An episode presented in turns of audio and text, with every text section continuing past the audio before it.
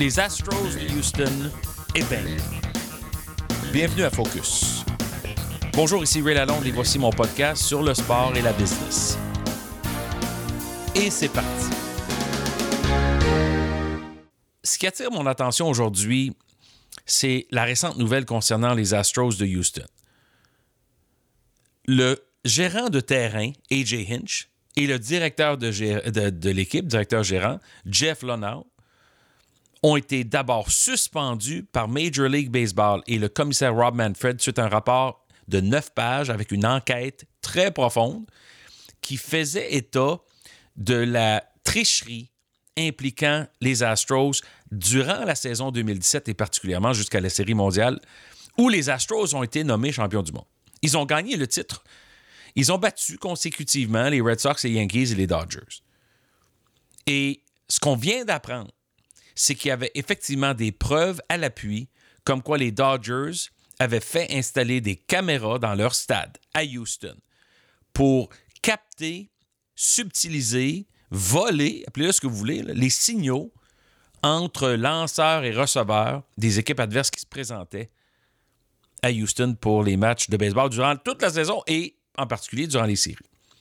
Ce qui a probablement fait la différence parce qu'ils ont battu les Yankees de justesse en sept matchs. Ils ont battu aussi les Dodgers en sept matchs.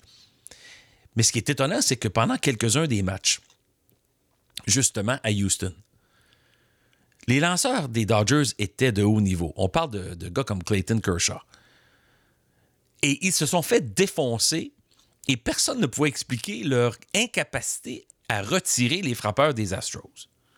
C'est sûr que on parle de signaux, pour être technique, entre un receveur qui obtient le signal du banc, puis le banc, ben, c'est l'instructeur des lanceurs qui, lui, est en discussion avec le gérant du club, puis le signal est communiqué au receveur qui le communique au lanceur. Alors, c'est sûr que dans, dans un sport comme le baseball, où tu es à 60 pieds, 6 pouces entre le monticule et le marbre, puis qu'une fois que le lanceur s'est étiré pour s'élancer pour lancer et laisser partir la balle de sa main, bien là, il s'est déjà rapproché de 6 à 8 pieds de plus. Fait qu'on parle d'un temps là, de réaction d'à peu près 0,6 secondes entre le moment où la balle quitte la main du lanceur et le moment où la balle arrive au marbre pour que le, frappeur puisse s'exécuter. Alors, vous imaginez que c'est pas très long. Ce que ça veut dire par là, c'est que c'est pour ça que c'est tellement dur de frapper une balle de baseball. Puis parmi tous les sports, j'en reparlerai une autre occasion, frapper une balle de baseball en plein mouvement qui arrive entre 90 et 95 000 à l'heure, parce que je suis obligé d'utiliser les termes de 1000 à l'heure puisque c'est la mesure statistique au baseball, ben, on a 0,6 euh, secondes de temps de réaction, mais il faut se faire une tête, puis il faut s'élancer au bon endroit parce que la balle bouge. Mais c'est sûr que si on sait déjà quelle sorte de balle qui s'en vient, puis que le frappeur, lui, il entend une autre, forme de communication qui lui permet de déceler déjà, ben là, il se prépare en conséquence. Parce que les balles rapides vont jusqu'à 95, 97 000 à l'heure, mais des balles courbes, des balles glissantes, tous les autres types de lancers, ben, ils ont une vitesse moindre. Et ce qui veut dire que le frappeur doit se préparer en conséquence. C'est pour ça qu'on voit des joueurs, des fois, s'élancer et complètement rater la balle parce qu'ils ont mal jugé, ils ont mal lu, ils n'ont pas eu le temps et ils l'ont pas vu. Et ils se font retirer sur des prises où ils ratent la balle ou ils frappent des balles fausses.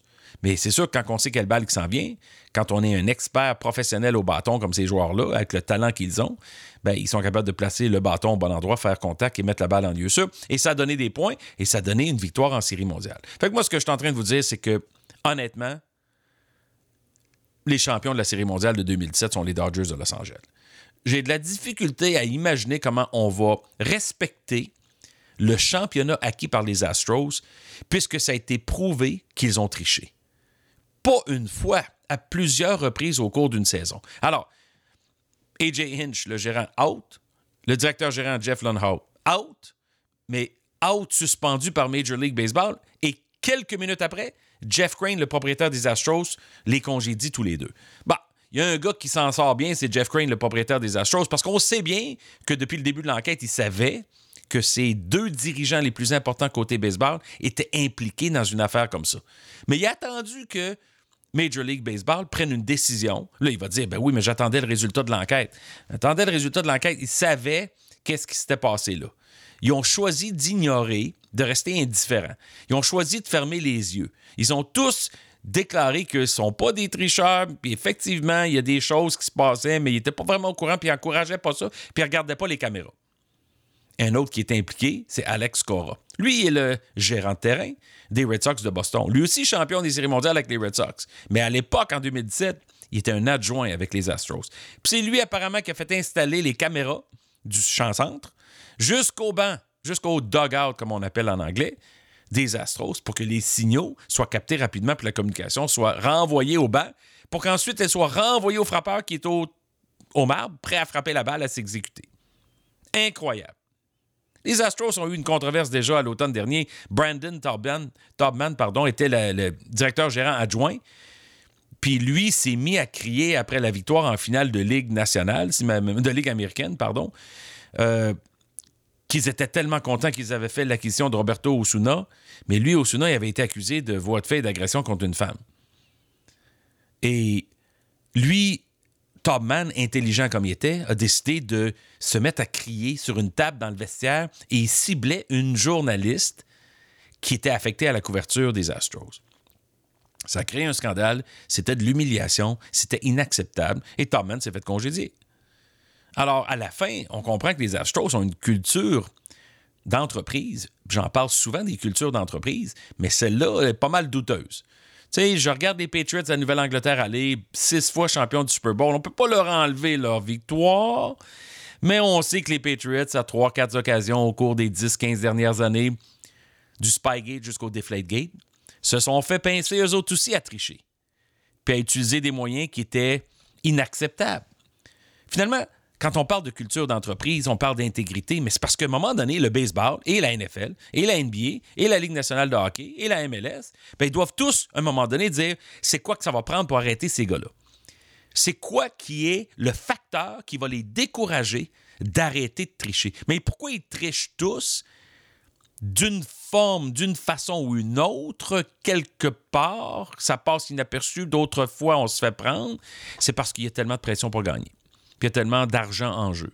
Puis à un moment donné, ce qui arrive, c'est que là, je ne veux pas généraliser en disant qu'ils trichent tous, pas ça que je veux dire, mais dans, le contexte des 15 dernières années, il y a plusieurs incidents comme ça dans le sport, puis plusieurs équipes. Il y en a qui n'ont rien fait. Je suis d'accord avec ça. Mais mon point, c'est qu'on est rendu à un point que c'est tellement important de gagner qu'on perd notre valeur morale. Puis c'est difficile à corriger, ça. Fait qu'il faut modifier les sanctions les pénalités. falloir être un peu plus sévère. Les gens vont dire Ouais, c'était sévère, les Astros, c'est 5 millions de dollars, puis deux choix de première euh, deux choix de première et deuxième ronde en 2020, puis deux autres choix, première et deuxième ronde en 2021. Euh, puis en plus, ben, les gars ont été suspendus, puis là, congédiés. Ouais, c'est vrai que c'est mieux. C'est mieux que ce que la NFL fait lorsqu'elle inflige une amende de 500 000 aux Patriots par Robert Kraft, sachant que les Patriots, eux aussi, espionnaient les adversaires lors des entraînements. Puis même récemment, les Bengals de Cincinnati ont été les victimes. Les partisans et les consommateurs doivent avoir l'assurance qu'il n'y a pas de corruption. Ça, ça peut faire tomber une industrie. C'est inacceptable. Le sport est basé sur un terrain de jeu égal où il y a une égalité dans la compétition. L'égalité des chances de gagner. Puis que là, c'est le talent, et les décisions stratégiques et tactiques qui font en sorte que on remporte un championnat ou un titre. Les partisans, les consommateurs ne peuvent pas croire une seconde que ça triche, sinon ils vont abandonner. Et ça pourrait être la fin d'une industrie. Très dangereux ce que les Astros ont fait. Je félicite le commissaire, mais je pense qu'il faut qu'il aille plus loin. Il faut qu'il nomme les Dodgers de Los Angeles champions de la Série mondiale en 2017. Merci d'être au rendez-vous puis de me suivre sur Twitter at RealRealAlone. Et le podcast, disponible sur SoundCloud, YouTube ou iTunes. Partagez-le, parlez-en. Merci pour ça. Ici Real Alone, à très bientôt.